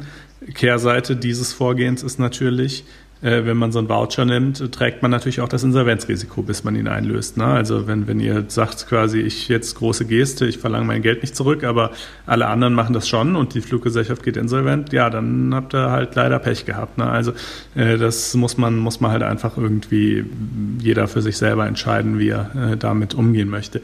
Und dann noch der zweite Punkt, weil auch das natürlich viele Leute sich fragen, Entschädigungen, also nach der Fluggastrechteverordnung gibt es ja eigentlich quasi zusätzlich dazu, dass man sein Geld zurückkriegt, noch oben drauf diese Entschädigung von 250, 400 oder 600 Euro, je nachdem, wie weit das Ziel entfernt gewesen wäre, zu dem der Flug dann eben doch nicht abgehoben ist. Ähm, die gibt es zumindest aktuell nicht, weil wenn jetzt die Flüge, die jetzt momentan in diesen Tagen ausfallen, die fallen ja in aller Regel aus, weil die Zielländer wie zum Beispiel die USA, aber auch viele andere einfach Einreiseverbote verhängt haben. Das heißt, die Fluggesellschaft kann da einfach nicht hinfliegen, darf da nicht hinfliegen. Das ist ein sogenannter höhere Gewalt im Sinne der Fluggastrechteverordnung, also ein Umstand, für den die Airline einfach echt nichts kann. Und äh, in solchen Fällen ist sie auch nicht zum Schadensersatz verpflichtet. Ähm, bisschen anders könnte es aussehen, wenn wir so Richtung Mai, Juni, Juli denken, äh, weil dann wird es ja vermutlich auch Flüge geben, die die Airlines eigentlich schon wieder durchführen dürften, die sie aber möglicherweise trotzdem absagen, weil so viele Leute abgesprungen sind oder gar nicht erst aufgesprungen sind, dass es sich einfach nicht lohnt, den Flug durchzuführen. Dann sind wir aber wieder in einem Bereich, wo sie eigentlich sehr wohl Entschädigung zahlen müssten. Mhm. Ja, das ist dann ja keine höhere Gewalt mehr. Das könnten sie schon, nur sie wollen es halt nicht, weil es sich nicht lohnt. Und das ist eigentlich genau der Fall, für den diese Entschädigungszahlungen ja gedacht sind. Ähm, auch da natürlich mit Unsicherheiten behaftet. Das ist momentan eine riesen Sondersituation. Wer weiß, vielleicht würden die Gerichte auch sagen, in diesem Fall sozusagen die Kausalität hinter der Kausalität ist ja aber doch das Coronavirus. Ähm, aber im Prinzip sieht es so aus wie gerade beschrieben. Und wer das nachlesen möchte, findet natürlich auch dieses Gespräch in den Show Notes. Ja. Dann kommen wir jetzt noch zu einem sehr tragischen Thema was jetzt in diesem Zusammenhang mit Corona und überfüllten Krankenhäusern vor allen Dingen in Italien eine Rolle spielte. Wir haben nämlich, also viele vielleicht zum ersten Mal, das, den Begriff Triage gehört. Mhm. Also, und das steht eben für die Vorrangentscheidung über Leben und Tod unter akuter Knappheit. So vielleicht mal eine kurze Definition. Kommt von dem französischen Trier, also aussortieren und ist jetzt in aller Munde, ne, kann man mhm. sagen. Mhm. Also selbst der Deutsche Ethikrat hat sich dazu geäußert. Was, was steht denn konkret dahinter? Ja, also es haben sieben Fachgesellschaften haben so gemeinsame Empfehlungen präsentiert. Die sind natürlich nicht rechtlich bindend, ähm, äh, aber halt einfach, was sie quasi äh, unter ethischen Gesichtspunkten für sinnvoll hielten. Und äh, darin heißt es eben, ähm, naja, also zunächst mal das Offensichtliche, es, es ist halt unausweichlich, irgendeine Auswahl zu treffen, wenn einfach mehr Patienten einen Intensivplatz benötigen, einen Platz in der Intensivmedizin benötigen, als Plätze vorhanden sind. Ähm, äh, dann sind es zum Teil sind es so hm, Vorschläge, die eher das Verfahren betreffen, also zum Beispiel, dass nicht ein Arzt diese Entscheidung allein treffen soll, sondern dass es dann ein Mehr-Augen-Prinzip äh, geben soll aus, aus mindestens zwei Ärzten und noch jemand vom Pflegepersonal. Ähm, und äh, dann gibt es aber natürlich auch inhaltliche Maßgaben, also quasi nach welchen Kriterien soll man sich denn richten bei dieser Entscheidung. Äh, und äh, da heißt es halt, das Kriterium, was sozusagen, also eigentlich das einzige Kriterium, was wirklich klar benannt wird, seien die Überlebenschancen. Ähm, also mhm. eben möglichst viele Menschen retten, wer halt bei, bei, bei wem es eben eine hohe Chance hat, äh, dass er mit, mit dieser Beatmung sagen wir jetzt, gehen wir einfach mal von dem Fall aus, darum wird es ja meistens gehen, mit dem Beatmungsgerät überlebt und, und natürlich bei dem auch zugleich zu erwarten ist, dass er ohne das Beatmungsgerät nicht überleben wird. Ja, das ist natürlich auch die andere Wahrscheinlichkeit, die man sich noch anschauen muss. Ähm, äh, der soll halt den Platz kriegen. Was hingegen ausdrücklich nicht ähm, berücksichtigt werden soll, sind zum einen natürlich also offensichtliche Dinge wie, was weiß ich, äh, Bekanntheit, tolles Aussehen äh, oder sonst irgendwas, aber auch nicht. Oder und, Geschlecht. Äh, Religion, oder Geschlecht oder Hautfarbe oder, oder Religion, genau. Ähm, aber auch nicht ähm, das Alter. Das Alter wird natürlich indirekt dann doch wieder berücksichtigt, nämlich bei der Frage der Überlebenschancen. Ähm, also zumindest so in der Tendenz, ja, weil je älter die Patienten sind, desto tendenziell schlechter sind natürlich auch ihre Chancen zu überleben. Ähm, aber das ist natürlich auch wiederum nicht zwingend. Also es kann ja auch ein sehr rüstiger 80-Jähriger vielleicht mal sein, der aber noch topfit ist.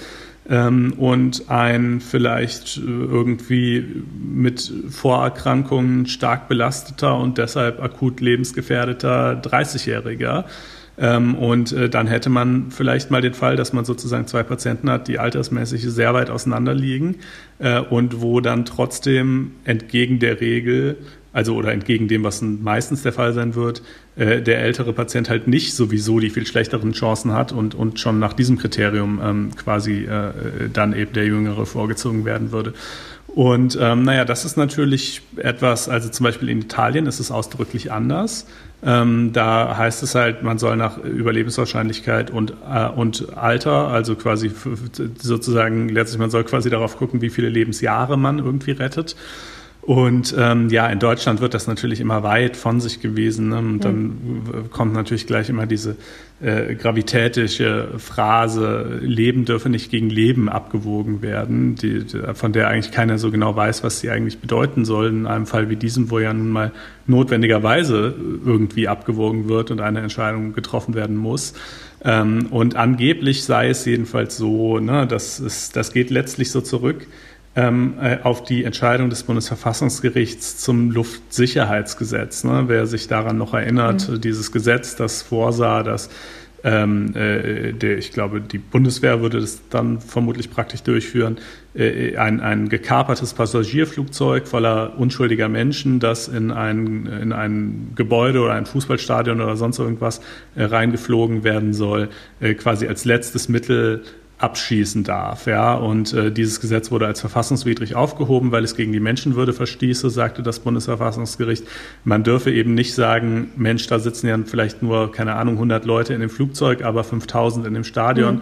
Ähm, das ist ja eine gute Rechnung.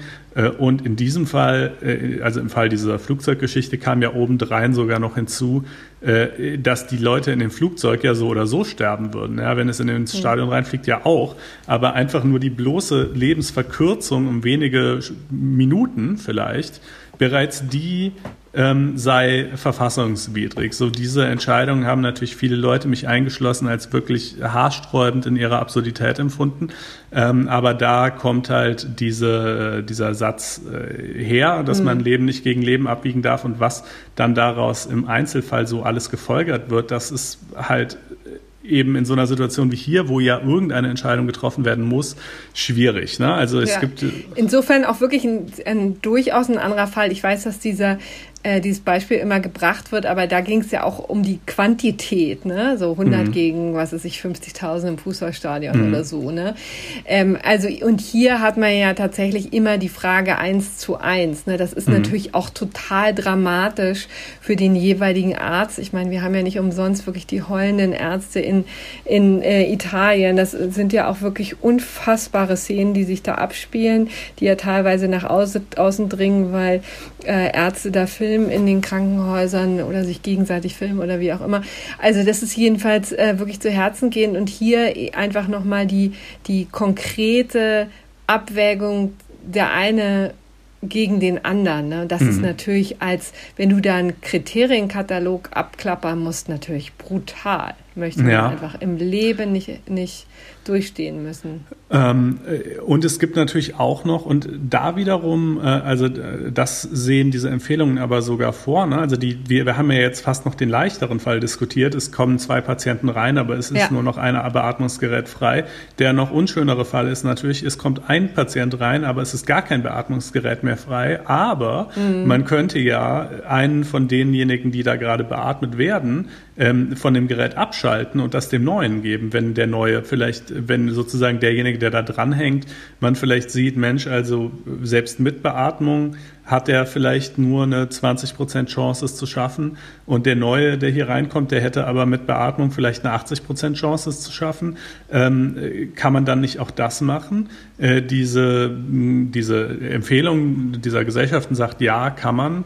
Ähm, das Strafrecht ist sich da nicht so ganz einig. Das mhm. ist ein, eine lange äh, Diskussion im Strafrecht gewesen, die in anderen Zusammenhängen geführt wurde, ob das dann in dem Moment, wo eine Behandlung schon läuft und der Arzt hingeht und das Gerät abstellt, ob das dann ein aktives Tun ist, also ob der quasi den Patienten dann dadurch aktiv tötet oder ob es eigentlich eher ein Unterlassen ist, nämlich im Sinne ein sozusagen ein Unterlassen des Fortsetzens der Behandlung, dass man sich quasi vorstellt, der Arzt, der könnte ja auch die ganze Zeit daneben stehen und den Patient händisch äh, per Mund-zu-Mund-Beatmung beatmen und wenn er das tun würde und dann irgendwann aufhört, dann wäre es ja ganz klar ein Unterlassen. Aber wenn er jetzt hingeht und die Maschine abstellt, die ja quasi stellvertretend für ihn diesen Beatmungsakt übernimmt, ist es dann auch ein Unterlassen oder ist es dann ein aktives Tun? Naja, das ist, äh, das war lange Zeit eine offene Frage. Der BGH hat dann so einen Mittelweg gewählt und gesagt, also auf, auf solche äh, Erwägungen wie diese kann es halt nicht ankommen, sondern eben irgendwie auf den äh, offenen Bruch mit dem Patientenwillen und wenn der da halt weiter behandelt werden will und der Arzt es dann aber äh, hingeht und beendet, dann ist es halt ein Tun und insofern schwerer, mm, ähm, schwerer zu rechtfertigen. Ähm, auch dazu habt, also sagen wir mal, um es vielleicht an der Stelle ein bisschen abzukürzen, äh, die Auffassungen auch unter Strafrechtlern zu dieser Frage gehen auseinander. Man würde natürlich hoffen und erwarten, dass Gerichte in einem solchen Fall bei Ärzten, die ja offensichtlich nichts Böses wollen und sich sowieso schon in einer wirklich katastrophalen Situation dann befinden, wo sie schwierigste Entscheidungen treffen müssen, äh, dass Gerichte da milde walten lassen und äh, nur noch wirklich, also sozusagen offensichtlich unvertretbare Entscheidungen ähm, äh, irgendwie bestrafen, aber, aber alles, was irgendwie noch so im Rahmen des Plausiblen sich bewegt, nicht. Ähm, ob das tatsächlich so sein wird, wird man hoffentlich nicht sehen, weil ja. es hoffentlich nicht so weit kommen muss. Ähm, aber es ist natürlich vorstellbar. Und es ist, wenn es so käme, dann wäre es natürlich auch vorstellbar durchaus, dass dann die Angehörigen von jemand, der halt ja. sozusagen bei diesem Triage-System halt gerade äh, aussortiert wurde, äh, dann auch auf Anklageerhebung dringen. Ne? Das kann man sich ja dann auch vorstellen. Ähm, mhm. Und dann müsste es zumindest mal zu einem Verfahren kommen, auch wenn möglicherweise am Ende, das würde ich eigentlich schon vermuten, meistens ein Freispruch stünde. Ähm, aber das ist, das äh, ist vermutlich äh, die Situation, äh, wie sie sich dann darstellen würde. Ja. Aber das ist, braucht man als Arzt eben auch nicht noch im ja, Nachgang. Nee, natürlich ne, nicht. Zu diesem ganzen Das ist Theater also schon hier. schlimm genug. Ja. Aber es ist äh, vielleicht als versöhnliches Ende zu diesem Thema ähm, das Beispiel von Twitter. Ich weiß nicht, äh, wer das vielleicht gesehen hat. Ähm, das lief ähm, gestern Abend, glaube ich. Eine wahnsinnig rührende Geschichte von einer 90-jährigen Frau, die mit Corona in Belgien eingeliefert wurde ins Krankenhaus und die dann gesagt hat, ich brauche keine Beatmungsmaschine, ich hatte ein schönes Leben. Und dann ist sie tatsächlich gestorben und hat das oh ja. Beatmungsgerät ähm, tatsächlich Jüngeren äh, überlassen. Also und die äh, diese Geschichte hat, glaube ich, auf Twitter auch etliche Leute sehr gerührt. Ähm, also ja. eine sehr selbstbestimmte Art aus dem Leben zu scheiden. Also wenn man jetzt mal von dieser fürchterlichen Corona ähm, Krankheit ähm, absieht. Aber hm. mit 90 hat man in der Tat ja auch schon wirklich einiges erlebt. Gut, jetzt kommen wir dann noch mal zu einem letzten Aspekt in der Corona-Krise, der aber auch wirklich sehr wichtig ist, aber wo man immer das Gefühl hat, das wird jetzt so ein bisschen in die äh, in den Hintergrund gedrängt, einfach weil so viel Aufregung hier in Deutschland ohnehin schon ist. Aber den Blick nach Ungarn zu wenden, lohnt sich in der Tat auch in den letzten Wochen äh, mehr denn je. Also Ungarn ist ja schon immer ein ganz oder seit langer Zeit, schon seit Jahren, ein ganz schwieriger Kandidat in der EU gewesen. Also ähm, insbesondere Viktor Orban, der Ministerpräsident, hat da einiges getan, um seine Landsleute zu knechten und von einer doch recht vorzeigbaren ähm, Demokratie geradewegs in die Diktatur zu führen. Und man hat das Gefühl, dass er jetzt durch die Corona-Krise beflügelt ist. Und es ist jetzt auch hier in diesem Zusammenhang oft von Ermächtigungsgesetzen die Rede, vom Ermächtigungsgesetz, was jetzt am Montag auch tatsächlich das ungarische äh, Parlament passiert hat. Und das ist ja schon wirklich ganz bestürzend, was sich da in Ungarn tut und ähm, ganz bestürzend, was für eine Machtfülle hat, die ähm, also eine Machtfülle, die jetzt über die jetzt äh, Viktor Orban als Präsident da verfügt. Es geht konkret darum, dass eigentlich im Grunde genommen äh, ab jetzt in Zeiten der Corona-Krise und in Zeiten des nationalen äh, Notstandes, den hat Orban schon am 11. März ausgerufen, jetzt die Regierung im Wesentlichen über Dekrete regieren kann, auch bestehende Gesetze aushebeln kann. Und es wurden zwei weitere erlassen, die wir hier nochmal vorstellen wollten, weil sie wirklich natürlich ähm, ganz gewaltige Gefahren in sich bergen und äh, deswegen auch äh, wirklich auch für großen Protest gesorgt haben.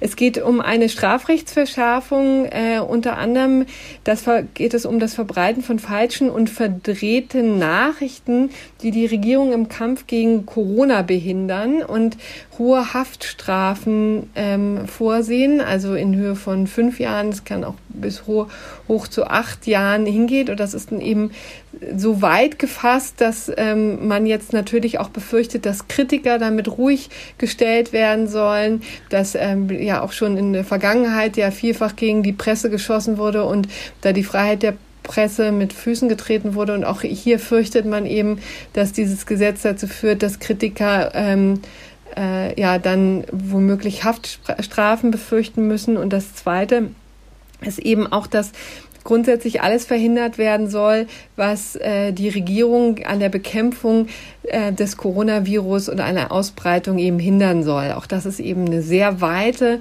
ähm, weite Möglichkeit, da auch Strafsanktionen ähm, zu erlassen. Insbesondere gibt es ja seit dem 27. März ja auch sehr strenge Ausgangsbeschränkungen, die ich glaube ziemlich vieles, äh, was hier in Deutschland diskutiert wird, in den Schatten stellen und ähm, jegliche äh, jegliche Verletzung soll eben auch da unter Strafe gestellt werden. Und das eröffnet natürlich Möglichkeiten, die sind einfach wirklich gruselig. Ne? Ja.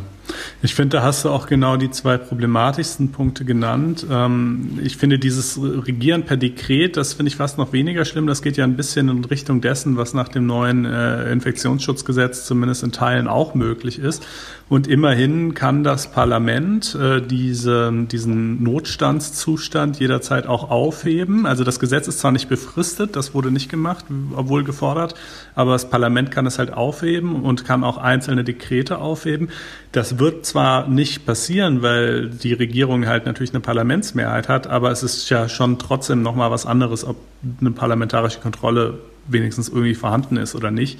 Ähm, auch die Tatsache, dass die Wahlen verschoben wurden, da wird jetzt ja. auch, also das finde ich jetzt auch ehrlich gesagt ein bisschen unfair, das so als Beleg für irgendwie diktatorische Ambitionen heranzuziehen, weil ganz ehrlich, das passiert in anderen Ländern auch oder wird zumindest ernstlich erwägt und dafür gibt es ja auch tatsächlich aktuell einfach einen sachlichen Grund. Ähm, aber ja, es ist schon, also äh, Diktatur wäre mir immer noch ein Wort zu groß, aber es ist auf jeden Fall nochmal eine äh, deutliche Verschärfung des Zustandes als, als sehr äh, liberale Demokratie. Ja, mit strammen Schritten dahin, weil ja. ja. auch die Gerichte weitgehend ausgehebelt sind. Ne? Schon ja. in, im Vorfeld gestreamlined und jetzt eben auch in der Corona Corona-Krise so gut wie gar nicht vorhanden, weil sie auch nicht tagen dürfen. Ne? Hm. Also, also prinzipiell ist gerichtliche Kontrolle möglich gegen diese Dekrete, aber praktisch ist es damit halt nicht so weit her. Ja. ja.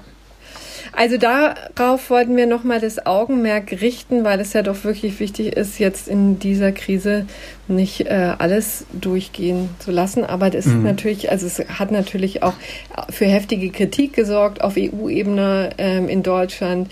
Aber es ist natürlich auch schwierig, äh, dagegen vorzugehen. Ne? Also mhm. hat man ja gesehen, dass die EU interessanterweise in solcher Hinsicht ähm, ein ziemlich zahnloser Tiger ist, weil man das tatsächlich nicht für möglich gehalten hat. Ne? Ja. Wahrscheinlich. Also ja, das haben wir ja hier auch ja. am Beispiel von Polen schon verschiedentlich besprochen. Ne? Das eine Verfahren bringt nichts, weil es Einstimmigkeit erfordert für die einschneidenden Sanktionen und äh, die eben nicht herzustellen ist, weil beispielsweise Polen natürlich mit Ungarn und nicht gegen Ungarn stimmen würde. Und die Alternative ist noch das Vertragsverletzungsverfahren, das einfache Vertragsverletzungsverfahren. Das ist noch im Zweifelsfall das probatere Mittel. Ähm, aber auch das ist von mäßigem Erfolg äh, gekrönt bisher gewesen. Ähm, und ja, mein Gott, die Debatte, die führten, führen wir jetzt auch schon seit bald zehn Jahren. Ne? Wie kann man irgendwie mhm. diese, diese irgendwie EU-Oststaaten äh, auf Linie bringen? Vielleicht muss man sich halt auch einfach damit arrangieren, dass es eben einfach keine Wertegemeinschaft ist ähm, oder nur für einen Teil der Mitglieder eine solche. Ähm, aber das ist, äh, das würde ich sagen, ist vielleicht eine Debatte, die wir äh, an, zu einem anderen Zeitpunkt nochmal grundsätzlich äh, führen können, äh, weil ähm, so mit Blick auf die Uhr wird das sonst, glaube ich, ein bisschen zu äh, ausgereifend hier. Ja, und damit hätten wir jetzt unseren Corona-Block tatsächlich abgeschlossen und kommen jetzt noch zu einem EuGH-Urteil, ähm, wo wir Sie mal bitten, liebe Hörerinnen, liebe Hörer, noch bei der Stange zu bleiben, weil das ja in der Tat nicht ganz uninteressant ähm, ist, dürfte auch den ein oder anderen Nicht-Juristen, also juristischen Laien mit großem Interesse, aber für diese Themen vielleicht auch dazu bringen, mit dem Kopf gegen die Wand zu schlagen, weil es immer so ein bisschen ähm, ja, widersinnig erscheint, was dann tatsächlich das Ergebnis dann ist. Aber ich erzähle vielleicht erstmal, worum es ging. Ähm, es ging konkret um Widerrufsjoker, ja. Und das ist so ein Terminus, der Juristen immer äh, elektrisiert, schon seit vielen Jahren. Verbraucher übrigens auch ähm, elektrisieren so, sollte, weil es ein Mechanismus ist, wie man relativ einfach sich von Verträgen lösen kann, wenn es denn diesen Widerrufsjoker überhaupt gibt, ja. Ähm, aber das ist äh, damit gemeint, das ist im Grunde genommen eigentlich ähm, äh, ganz profan so ein Verstoß. Da sind äh, einfach Klauseln im Vertrag, die sind nicht gesetzeskonform, ja, insbesondere was jetzt eben die Widerrufsfrist angeht. Man hat ja in vielen Fällen die Möglichkeit als Verbraucher Verträge auch zu widerrufen, meistens ähm, im Zeitraum von 14 Tagen. Da hat man ähm, eine, die Widerrufsfrist und eine Widerrufsbelehrung. Und wenn die gegen Formverstöße, äh, Formvorschriften verstoßen, dann ähm, ist, hat, hat man den positiven Nebeneffekt, dass man, ähm, dass die Frist gar nicht zu laufen beginnt. Das heißt, man hat ein ewiges Widerrufsrecht. Das ist die Idee dahinter und deswegen heißt es Widerrufsjoker. Das heißt, konkret, wenn man zum Beispiel einen vor Jahren mal einen Kreditvertrag abgeschlossen hat, ja, dann ist die Widerrufsfrist, die im Vertrag steht, natürlich schon lang äh, abgelaufen, ne? eben wie gesagt nach 14 Tagen. Aber wenn sich da irgendwelche Formfehler verstecken, dann kann man auch noch Jahre später später darauf kommen, den sich vom Vertrag zu lösen, wegen ganz anderer Gründe. Ja, wenn man zum Beispiel das Gefühl hat, der ist, das ist ein, ähm, ein Kreditvertrag, der jetzt nicht mehr ganz so günstig ist, ja, weil da hohe Zinsen verabredet wurden vor Jahren und jetzt sind die Zinsen viel niedriger. Ähm, und das ist dann immer der, das Versprechen von Verbraucherschutzanwälten, dass sie sagen, hier kommen sie dann ganz leicht aus ihrem Darlehensvertrag heraus. Ähm, das also äh, muss man wissen, wenn es, wenn es hier um Widerrufsjoker geht. Mhm. Und konkret ging es eben um einen Sparkassenkunden, der im Jahr 2012 einen Kredit über 100.000 Euro abgeschlossen hat mit seiner Bank. Auch da waren die Zinsen jetzt im Vergleich zu heute relativ hoch, nämlich 3,61 Prozent.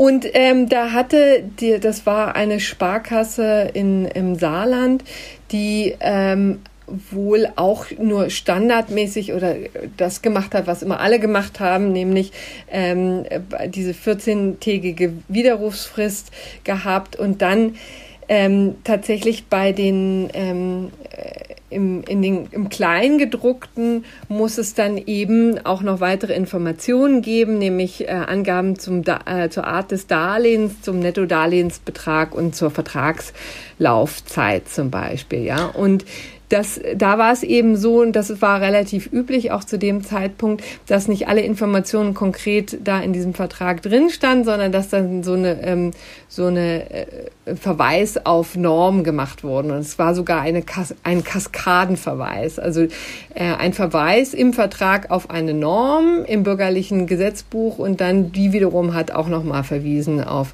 äh, Ergänzungsvorschriften. So und das war ist natürlich alles andere als verbraucherfreundlich, ne? muss man äh, ist wenig überraschend, aber so war es damals und so war es auch vom deutschen Gesetz vorgesehen.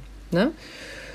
Und nun hat der EuGH sich diesen Sachverhalt mal angeguckt und hat gesagt, passt tatsächlich, ja, das ist hier ähm, nicht besonders verbraucherfreundlich, verstößt eben gegen die entsprechende Richtlinie ähm, und ist, äh, also äh, um konkret zu sein, zu, äh, die EU-Richtlinie über Verbraucherkreditverträge aus dem Jahr 2008, ja, soll ja den Kunden ein möglichst hohes Maß an Schutz bieten und das werde hier durch diese Kaskadenverweisung verletzt. So urteilte der EuGH vergangene Woche und nun witterten schon einige Leute die Möglichkeit, dass jetzt reihenweise die Leute eben von ihren ungünstigen Kreditverträgen zurücktreten können, können sagen, also wir widerrufen den Vertrag und ähm, dann ist sozusagen ähm, kann man sich lösen von dem Vertrag. Ja. Das ist die Idee.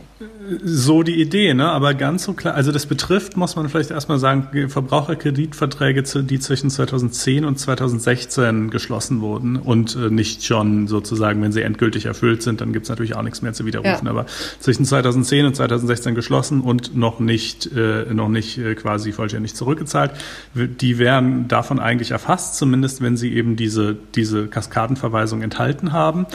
Aber das Problem, das hast du ja eben auch schon gesagt, war, dass diese, diese Kaskadenverweisung eigentlich dem nationalen gesetzlichen Muster in Deutschland entsprochen hat. Ja, also da gab es quasi genau. so eine Vorlage und ähm, äh, und da in einem solchen Fall hat der BGH wohl auch schon in der Vergangenheit, äh, nämlich im November 2019, da ging es auch um so eine ähnliche Konstellation, gesagt, mhm. nee, ähm, da setzen wir das betreffende EuGH-Urteil schlicht nicht um. Ähm, äh, sozusagen, und das ist ja auch nachvollziehbar. Ne? Also wenn es quasi im deutschen Recht äh, oder schon äh, oder als dann als Hilfe quasi für die Darlehensgeber so ein nationales gesetzliches Muster gibt und die das verwenden, dann ist es natürlich wirklich irgendwie unzumutbar zu sagen, ähm, äh, das ist jetzt aber unwirksam und, und ihr habt jetzt quasi, ihr seid jetzt die Dummen. Da könnte man natürlich auch drüber nachdenken, ob man das vielleicht trotzdem machen müsste und die dann in Amtshaftung gehen könnten oder so. Ja, Macht man genau. aber augenscheinlich nicht. Ähm, Arzthaftung gibt es ja sowieso prinzipiell nie. Ja, wobei, also das, das wäre, das stimmt, aber das wiederum wäre jetzt noch der einzig gangbare Weg, ne? Also ja. wo man jetzt sagen könnte, um das vielleicht nochmal deutlich zu machen, also was ja, das ist das, was ich vorhin sagte, mit das treibt irgendwie nicht Juristen auch oft in die Verzweiflung, ja, weil hier sagt der EuGH Hü, ja, und der BGH hat im vergangenen Jahr Hot gesagt. Und damit ist schon eigentlich jetzt klar, ist ja nett, dass der EuGH hier den Verbraucherschutz so hoch hält. Es bringt nur nichts. Und mhm. warum bringt das nichts? Weil das Ganze eben auf einer EU-Richtlinie basiert. Und die EU-Richtlinien müssen immer ins deutsche Setz äh, oder ins nationale Recht eben übertragen werden. Und das passiert eben durch ein Gesetz, ja. Und der BGH hat natürlich auf Basis dieses Gesetzes ähm, ge, ähm, argumentiert und hat gesagt, ist alles tutti, so wie es ist, ist es in Ordnung. Und wie gesagt, was jetzt noch der Kunde machen könnte, ist vielleicht die Bundesrepublik verklagen, weil eben diese Verbraucherschutzrichtlinie äh, schlecht umgesetzt wurde. Aber das ist dann auch schon alles. Ja. Hm. Ja. Also, und auch das, das, mit sehr unsicheren Erfolgsaussichten. Genau, also. richtig. Also ähm, das ist hier, wollten wir einfach mal nachfragen, weil, äh, tragen, weil es natürlich, wenn der EuGH ähm, sowas sagt, dann natürlich nicht uninteressant ist und ähm, ja auch für gewisse Wallungen gesorgt hat. Aber ähm, man muss das eben zurechtrücken und dann äh, dieses Zusammenspiel zwischen europäischem Recht und nationalem Recht im Auge behalten und dann eben auch wissen, dass der BGH, wie gesagt, im vergangenen Jahr, ich glaube es war März, 2019 äh, ähm, schon ähm, das Gegenteil entschieden hatte. So, also das haben wir jetzt hier nachgetragen und äh, dann ja. kommen wir jetzt. Noch Oder ganz noch fix zum, nee, nee, kommen wir ja. noch ganz fix zum gerechten Urteil. Das äh, dürfte unseren Hörerinnen und Hörern oder in dem Fall sogar Hörerinnen vielleicht äh, besonders am Herz liegen. Es betrifft nämlich eine Jurastudentin, ähm, die zu einer mündlichen, wenn ich das richtig verstehe, Prüfung geladen war an ihrer Universität. Also ich es ergibt sich aus den Medienberichten nicht so ganz genau. Ich schätze mal, es war vielleicht die mündliche Prüfung im Schwerpunktbereich, könnte aber natürlich, ja, könnte vielleicht auch irgendwie noch, äh, je nachdem, wie die universitäre Prüfungsordnung aufgebaut ist, anderswo mal eine solche geben. Naja, jedenfalls hat die äh, Dozentin, die diese Prüfung in, äh, in Berlin äh, veranstaltet hat, ähm, äh, ihr quasi schon im Vorhinein zu verstehen gegeben, äh, dass es ihr auch auf ein sicheres und überzeugendes Auftreten mit einer dem Charakter der Prüfung äh, angemessenen Kleidungsstil ankomme. Äh, und dann in einer zweiten Mail, das schien ihr also wirklich wichtig zu sein, auch nochmal in der Prüfung angemessenes, dezentes und ansprechendes Kleidungsbewusstsein eingefordert. Ja. Und dann in einer dritten Mail, als wäre das nicht langsam weird genug, wirklich so oft auf dieses Thema zu sprechen zu kommen, äh, äh, weil es nämlich dann sich abzeichnete, dass es extrem heiß sein würde. Tatsächlich waren es wohl 35 Grad an dem betreffenden Tag. Nochmal erklärt, dass sie auf die strengen formalen geschäftlichen Dresscode verzichtet, aber trotzdem eine dem Anlass entsprechend ansprechend und gepflegte äh, Kleidung sich äh, wünschen würde. Naja, long story short, die Studentin kam irgendwie mit einer Jeans und einem gepunkteten Oberteil ähm, und äh, das ging natürlich gar nicht, ja. Ähm, und die, die Dozentin äh, meinte also, ähm, äh, hier, das ersten sei ja eine Jeans sei ja noch nicht mal besonders geeignet, wenn es heiß ist. Äh, das Ganze sei eher ein Alltagsoutfit und die Klägerin hätte, das hat sie dann sich offensichtlich auch schon überlegt, zum Beispiel auf eine weiße Leinenhose und Blackshirt mit Ethnokette oder einem lieblichen ja. oder auch strengen Blouson zurückgreifen oder ein Top mit elegantem Kurzjackett ausprobieren können. ja, hätte man alles machen können. Hätte man aber auch einfach lassen können. Und wenig überraschenderweise ähm, stellt das Gericht das an, also, also die, die Dozentin hat dann nämlich eben auch ausdrücklich offenbar runterbewertet von eigentlich der Note 1,3 auf 1,7. Das Ganze war, das muss man an der Stelle vielleicht sagen, ein Masterstudiengang Studiengang Recht in der Verwaltung, also kein äh, Jurastudium im klassischen Sinne, das jetzt auf ein Staatsexamen abzielt, aber kann man, glaube ich, trotzdem als Studium des Rechts im weiteren Sinne bezeichnen. Und naja, das Gericht hat natürlich erwartungsgemäß gesagt, äh, dass die Bekleidung kein zulässiges Bewertungskriterium darstellt und äh, dementsprechend die Note wieder auf eine 1,3 hochkorrigiert. Ähm, ja, so viel dazu. Das wäre das gerechte Urteil. Ja, und das finden wir natürlich zutiefst gerecht, ne? muss man das erst sagen. Ja. Ja, köstlich. Also wie schön, dass wir doch noch so einen lockeren Aus Ausgang gefunden haben hier aus dieser, dieser postcard -Foster. Ja, bei der Triage sah es zwischenzeitlich echt nicht danach ja. aus. Gut, aber wir danken sehr für die Aufmerksamkeit und ähm, hoffen auf äh, viele Beiträge. Also Sie dürfen uns bewerten. Sie äh, auf äh, iTunes ist das, glaube ich, vor allen Dingen möglich. Ne? Sonst auch gerne auf unserer äh, Homepage, auf unserer Internetseite, wo vielleicht auch die eine oder andere Debatte in Gang gesetzt werden kann oder Vorschläge für einen Mundschutz äh, dargeboten werden können? Ja, genau. Online könnt ihr das tun unter faz.net-einspruch-podcast. Da findet ihr eine Liste aller Sendungen. Außerdem könnt ihr uns natürlich überall für iTunes gerne in der lila-weißen Apple Podcasts App eine Bewertung hinterlassen. Und vor allen Dingen könnt ihr unter faz.net-einspruch testen sehr gerne ein Abo klicken und damit auch diesen Podcast unterstützen. In diesem Sinne, vielen Dank für die Aufmerksamkeit. Äh, schöne Grüße aus dem Homeoffice. Bleibt gesund und schaltet nächste Woche wieder ein. Ja. Schöne Restwoche. Bis dann. Tschüss.